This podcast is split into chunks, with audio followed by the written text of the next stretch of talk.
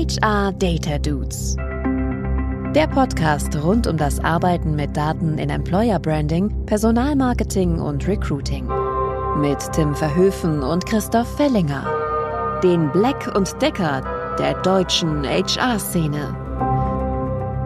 Und da sind wir wieder bei den HR Data Dudes. Moin Tim. Moin Christoph. Beinahe hätte ich gesagt, ich habe ein Déjà-vu, weil schon wieder sehe ich dich. Das ist auch gut, das ist was Positives. Das stimmt. So, meine Lieben, Sag mal, welche Maschine bist du eigentlich, du Datenmaschine, Tim? Ja, wenn wir im Kosmos von Black Decker bleiben, bin ich ein Laubsauger, weil den habe ich zumindest von Black Decker. Und Hashtag, es ist keine Werbung, wir werden davon nicht bezahlt.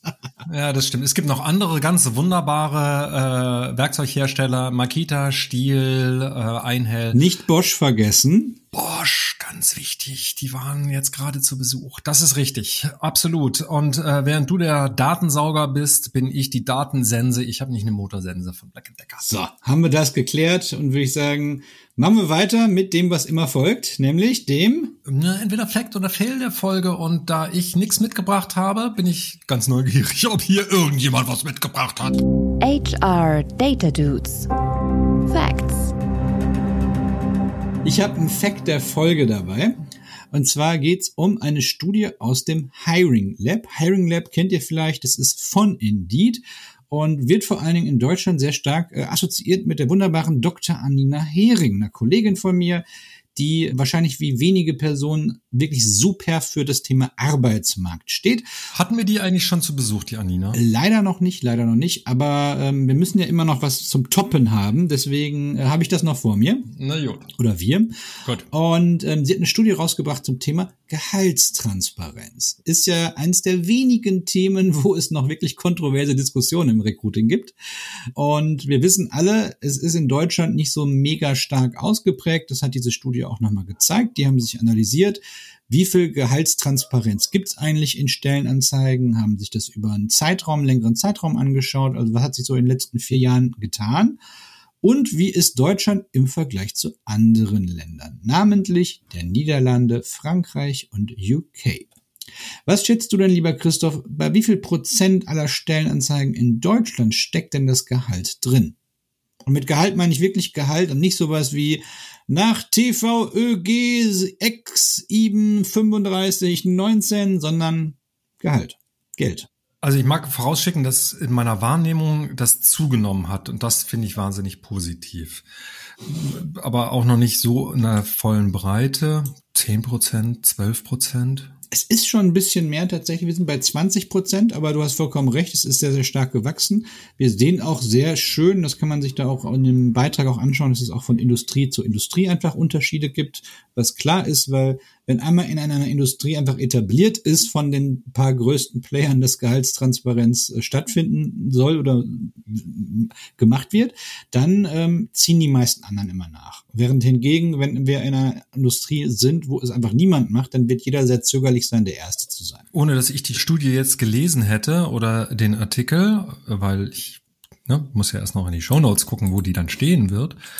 Kannst du mir sagen, ob das vielleicht auch je nach Level unterschiedlich ist? Meine Hypothese wäre, dass es im Blue-Color-Bereich zugenommen hat, gerade so Gastro-Jobs und, und Retail-Jobs, ähm, dass das da häufiger vorkommt als im akademischen Bereich?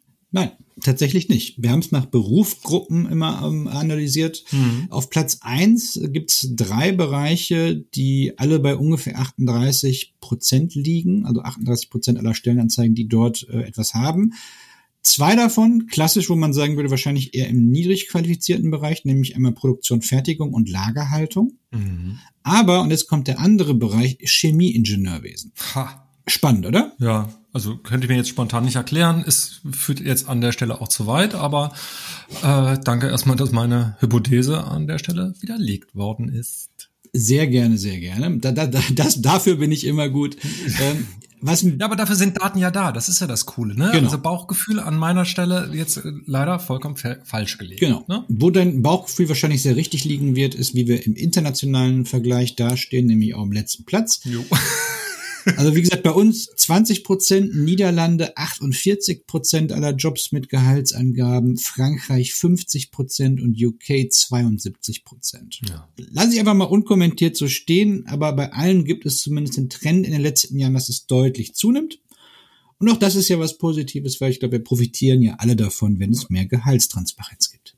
Ja, und da war dann noch das Thema, dass Google es erwartet oder zumindestens äh, schätzt, wenn Gehaltsdaten als Parameter mit angegeben sind, werden die Jobanzeigen auch bevorzugt ausgespielt in einer unserer Lieblingssuchmaschinen. Kommen wir mal zum Thema. Welches Thema haben wir denn heute, lieber Christoph? Heute geht's um Dashboards. Ah, schönes Thema, schönes Thema, schönes Thema. Was ist denn so deine erste Assoziation, wenn ich dir sage, boah, wir sprechen heute über Dashboards oder wie, wie was, an was denkst du denn da spontan? Ich, ich muss sagen, aus eigener Nutzererfahrung eher so in Richtung, geh mir weg damit. Geh mir weg damit, weil in meiner Empfindung häufig zu schwierig, zu schwierig zu verstehen, zu schwierig zu bedienen, nicht userfreundlich. Ja, deswegen wollen wir uns heute vor allem damit beschäftigen, was macht denn ein gutes Dashboard aus? Hm. Weil viel zu viele Dashboards sind tatsächlich auch in meiner Wahrnehmung nicht unbedingt ideal konzipiert. Und was das konkret heißt, würde ich sagen, ähm, schauen wir uns einfach mal gemeinsam an. Ich erzähle einfach wie immer ein bisschen was äh, und du stellst dann die viel clevereren Fragen und dann äh, schauen wir mal, was daraus wird. Also, die erste Frage ist ja, was macht ein gutes Dashboard eigentlich aus? Und dann müssen wir uns erstmal die Frage stellen, was ist denn der Zweck eines Dashboards? Warum haben wir überhaupt ein Dashboard? Ein Dashboard soll idealerweise ja einen komprimierten Überblick über eine Entwicklung oder eine einzige Kennzahl und deren Entwicklung geben. Das heißt beispielsweise ein Dashboard, bei dem wir uns anschauen wollen, wie sich Bewerbungseingänge verändern. So, das ist eine der Sachen. Ich glaube, bei dem ersten Punkt können wir immer noch einen Haken dran machen. Fast alle Dashboards haben natürlich einen Überblick über irgendwelche Daten. Nicht immer über die Entwicklung der Daten, das ist ein anderer Punkt, aber zumindest erstmal einen Überblick über Daten. Komprimiert sind sie auch nicht alle, aber der nächste Punkt, der kommt, ich glaube, da wird sich auch schon die Spreu vom Weizen trennen. Nämlich der zweite Punkt ist, Idealerweise sollten auch Erkenntnisse aus diesen Daten geliefert werden. Und das ist ja schon mal ein wichtiger Punkt zwischen Daten, ich habe etwas, was ich mir anschaue, und einer Erkenntnis daraus. Erkenntnis könnte sein, es ist eine positive Entwicklung, eine negative Entwicklung oder sonstigen Sachen, ist schon ein riesiger Unterschied. Und das finde ich einen ganz wichtigen Punkt an der Stelle, das Thema Erkenntnis aus den Daten. Weil es kommt ja häufig genug vor, dass so ein Dashboard, was ja per se, will ich mal sagen, eine technische Oberfläche mit Blick auf Daten ist, dass das nicht unbedingt immer von denjenigen konzipiert wird, die Erkenntnisse aus diesen Daten ziehen müssen, sondern auch gerne mal Technikdienstleister sind, vielleicht auch die IT-Abteilung, I don't know.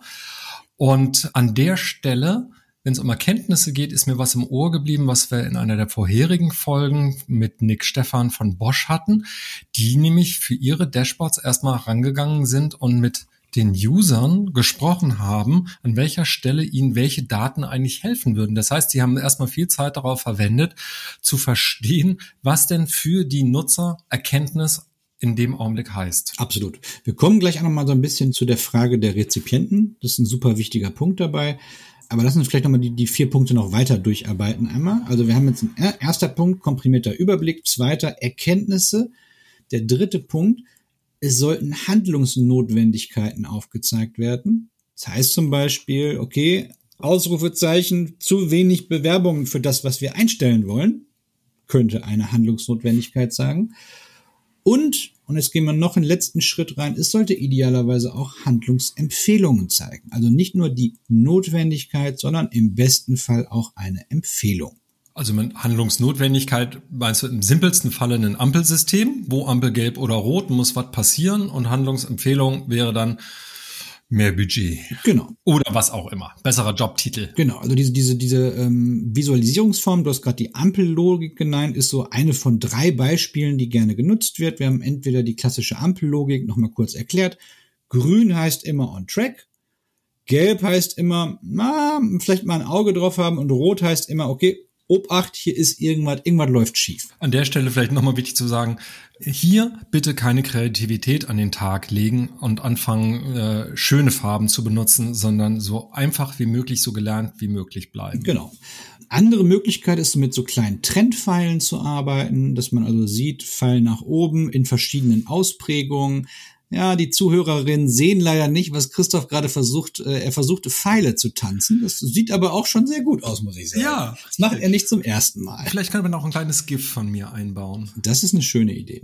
Trendpfeile sind auf jeden Fall eine andere Möglichkeit. Das kennt ihr, das ist eine, eine Zahl, keine Ahnung, 500 Bewerbungen und dann steht dahinter so ein Pfeil, der zeigt, ist das jetzt eine positive Entwicklung im Vergleich zum Vorjahreszeitraum oder Vorbetrachtungszeitraum, negativ, neutral, leicht positiv, stärker positiv. Meistens hat man da fünf Ausprägungen, also Pfeil ganz nach oben ist immer die beste, schräg nach oben ist gut, mittelmäßig bleibt flat und dann leicht nach unten und stark nach unten. Das sind so die äh, fünf Ausprägungen, die es gibt. Und die letzte wäre halt dann nochmal mit Farbskalierung zu arbeiten. Beispielsweise in Heatmaps wird sowas gerne gemacht. Auch da gibt's irgendeine ähm, eine, äh, Erklärung, was diese Farben dann bedeuten. Meistens klassisch Rot-Grün ist so die gängigste. Wenn etwas rot ist oder stärker rot ist, dann ist es meistens schlecht oder besonders schlecht.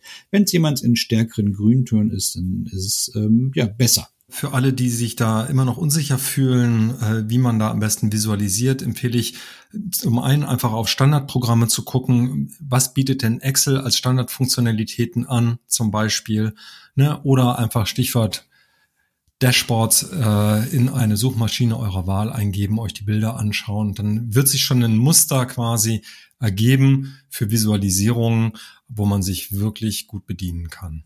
Und ich wiederhole nochmal das, was Christoph auch gesagt hat, macht es einfach.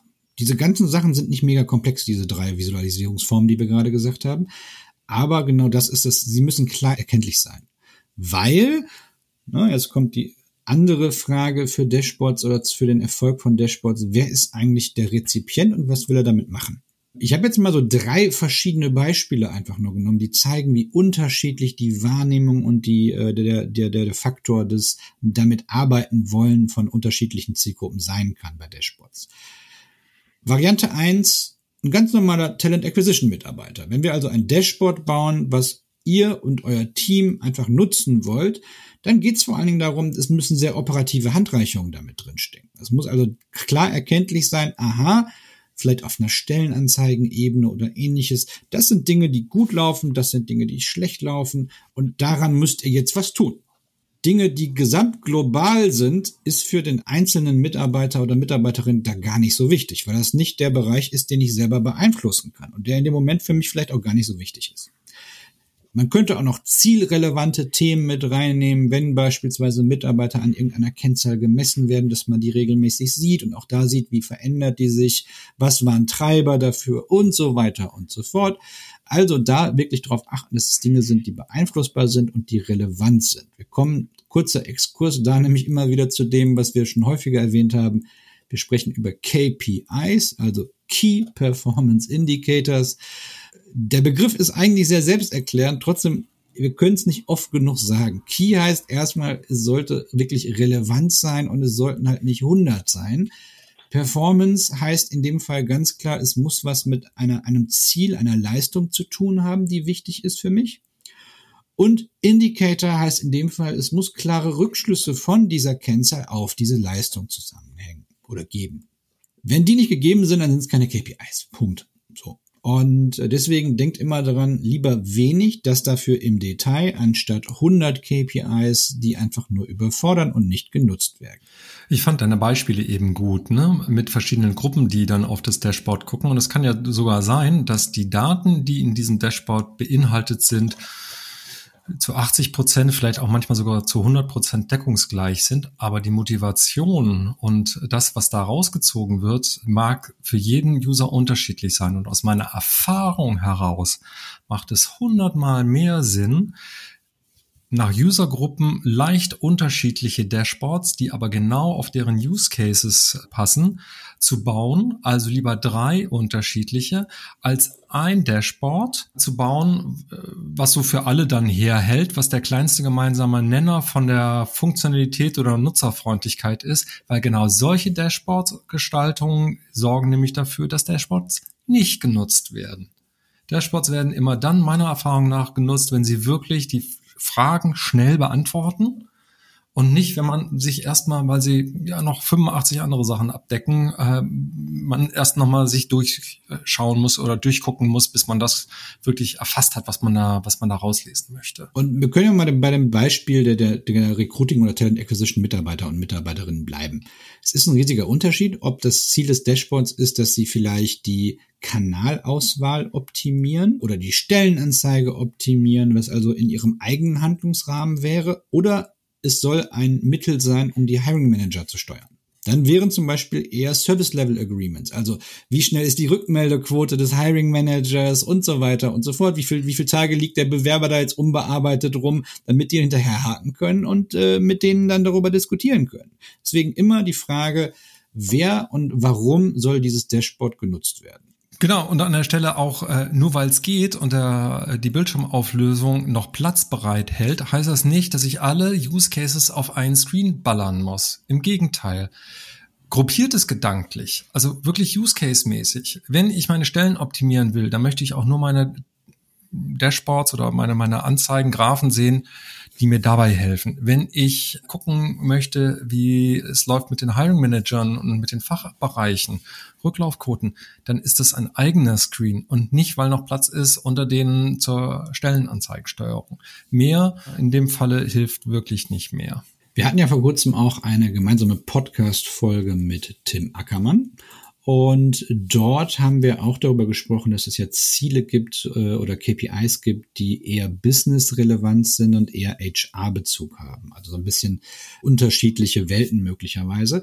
Je mehr wir an der eigenen operativen Mitarbeiterebene dran sind, desto eher arbeiten wir normalerweise mit HR-Kennzahlen. Je mehr wir ein Dashboard designen, was vielleicht für Geschäftsführung oder eine höhere Hierarchie ist, desto mehr sollten wir immer in die Übersetzung in diese Business-Kennzahlen reingehen.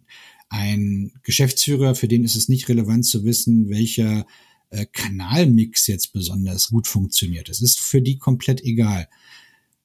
Ein Talent Acquisition Manager, der jeden Tag vor der Entscheidung vielleicht steht, will ich die Stelle in A oder B oder C ausschreiben oder will ich Active Sourcing machen, für den ist das in der Arbeit unglaublich wichtig.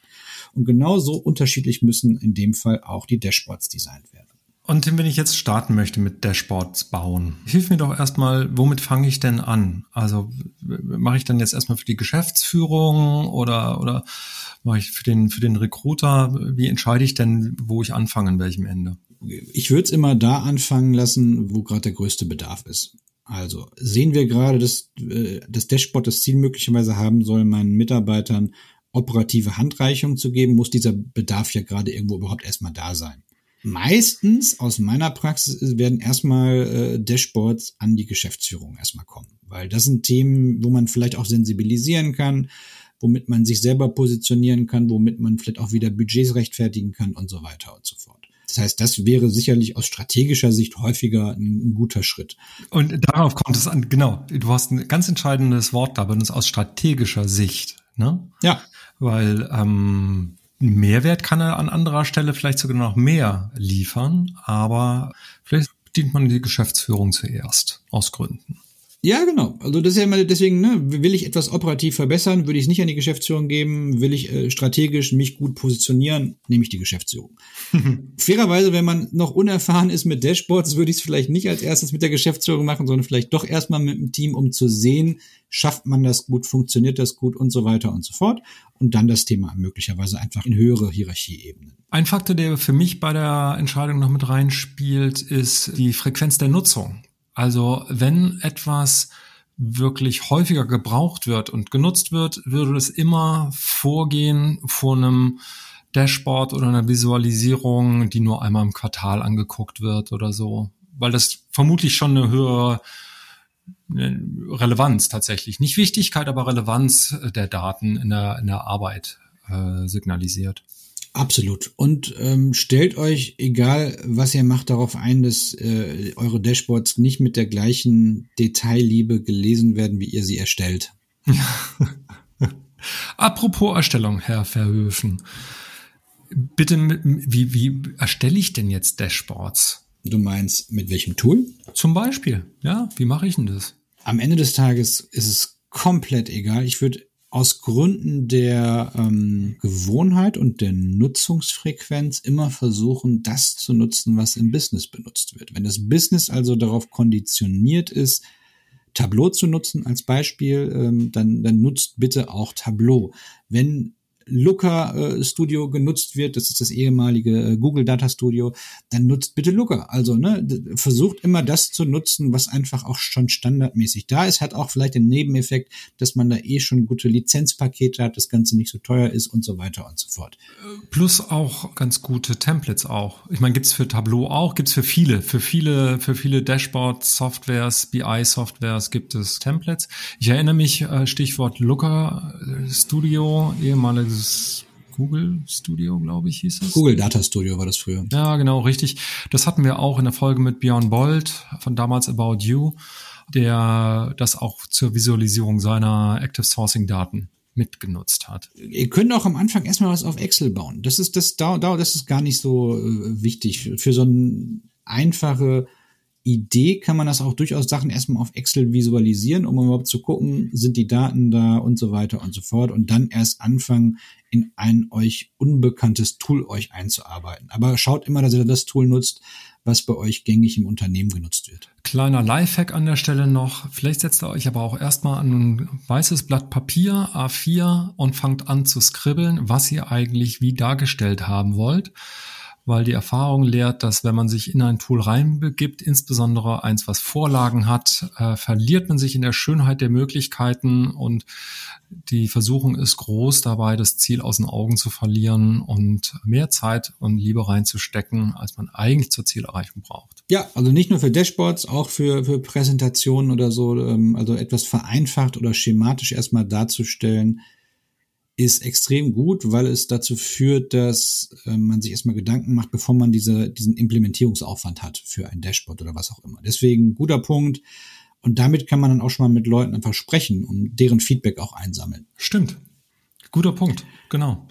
Stichwort mit äh, Usergruppen zu arbeiten. Man kann es ja auch zusammen mit ihnen entwickeln. Kleiner Workshop, Post-its an die Wand. Absolut. So, das hilft doch. Cool. Ich glaube, wir haben jetzt schon einen relativ guten Überblick erstmal über das Thema bekommen. Man kann immer tiefer noch reingehen. Aber für einen ersten Überblick, womit möchte man eigentlich arbeiten und was ist wichtig, wenn man Dashboards vielleicht auch baut, haben wir, glaube ich, erstmal alles hinreichend besprochen. Haben wir denn ein Fazit? Eins. Ich habe hunderte Fazits. Nein, ähm, vielleicht mal an dich. Ich habe ja das Thema jetzt ein bisschen mehr vorbereitet, deswegen vielleicht spiele ich erstmal den Ball in deine Richtung. Was ist denn so dein Takeaway? Die Takeaways. Mein Takeaway ist definitiv diese Herangehensweise äh, zu haben, dass man Erkenntnisse draus zieht und Erkenntnisse analysiert man anhand derer, die das Dashboard nutzen sollen, zu verstehen, was ist denn für die eine Erkenntnis, die ihnen in ihrer Arbeit weiterhilft. Sehr guter Punkt. Meine Erkenntnis, auch bei der Vorbereitung nochmal wirklich keep it simple weil alle erfolgreichen Visualisierungsformen sind halt so einfach, dass man sie gar nicht missinterpretieren kann. Ich glaube, dass es ganz, ganz wichtig ist, weil im Zweifelsfall ein Dashboard im Gegensatz zu einer Präsentation nicht verbal geleitet wird. Präsentation, die stelle ich vor, die zeige ich dir, die kann ich verbal untermauern. Ein Dashboard liegt manchmal einfach alleine da und wenn da zu viel Spielraum für Missinterpretation ist, dann kann der gesamte Aufwand für die Tonne sein. Letzter Takeaway von mir ist tatsächlich das zuletzt genannte, nämlich spielt einfach erstmal mit Papier, baut das Dashboard doch einfach mit Post-its und äh, besprecht es mit den Zielgruppen und baut mit denen zusammen. Das macht auch Spaß. Das perfekte Dashboard für Sie zusammen, bevor ihr anfangt zu programmieren oder zusammenzuklicken. Sehr schön. Das sind doch gute äh, Takeaways, würde ich sagen. Und wollen wir mal schauen, ob wir vielleicht noch eine Empfehlung der Folge haben. Die Dude-Empfehlung. Hast du was in der Tasche? Absolut. Ich habe sogar zwei dabei. Ich hab, bin inspiriert Ähm, und zwar einmal habe ich äh, jemanden rausgesucht, eine Person, also jemanden, dem man aus, aus meiner Sicht sehr gut auf LinkedIn folgen kann. Dr. Alexander Zimmerhofer, den haben wir bei einer der letzten Folgen auch schon mal zitiert. Er hat nämlich auch was zum Thema Intelligenztest und Managerauswahl geschrieben. Und er ist regelmäßig auf LinkedIn aktiv und schafft es immer, Themen wirklich aus einer sehr guten wissenschaftlichen Sicht im HR-Kontext zusammenzufassen, hat tolle Quellen dabei. Das wäre meine Empfehlung als Person. Und ich habe noch einen kleinen inhaltlichen Tipp, wenn es um Datenvisualisierung geht, was ja auch zum Thema Dashboard passt. Und zwar die sogenannten Data Visualization Principles. Die habe ich auf LinkedIn gefunden. Ist ein kleines Dokument, was von äh, mehreren Firmen zusammen im Sinne einer Open Data Ansatz zugespitzt wurde und sehr schöne Tipps, wie man Dinge gut visualisieren kann, die ihr auch für euer nächstes Dashboard oder eure nächste Präsentation nutzen könnt. Schaue ich mir auf jeden Fall an. Damit kommen wir zum Ende der Folge, mein lieber Tim. So ist es, lieber Christoph. lieber, lieber Black und Decker, wo wir heute. Das hat, ich finde, Black und Decker hat heute sehr gut zum Thema Dashboards und Tools gepasst, oder? Ich finde es wunderbar, wie immer. Also, dann ab in den Garten jetzt, würde ich sagen. Jo, in diesem Sinne. Horrido, macht's gut und bis bald. Tschüss. HR Data Dudes. Der Podcast rund um das Arbeiten mit Daten in Employer Branding, Personalmarketing und Recruiting. Mit Tim Verhöfen und Christoph Fellinger. Den Black und Decker der deutschen HR-Szene.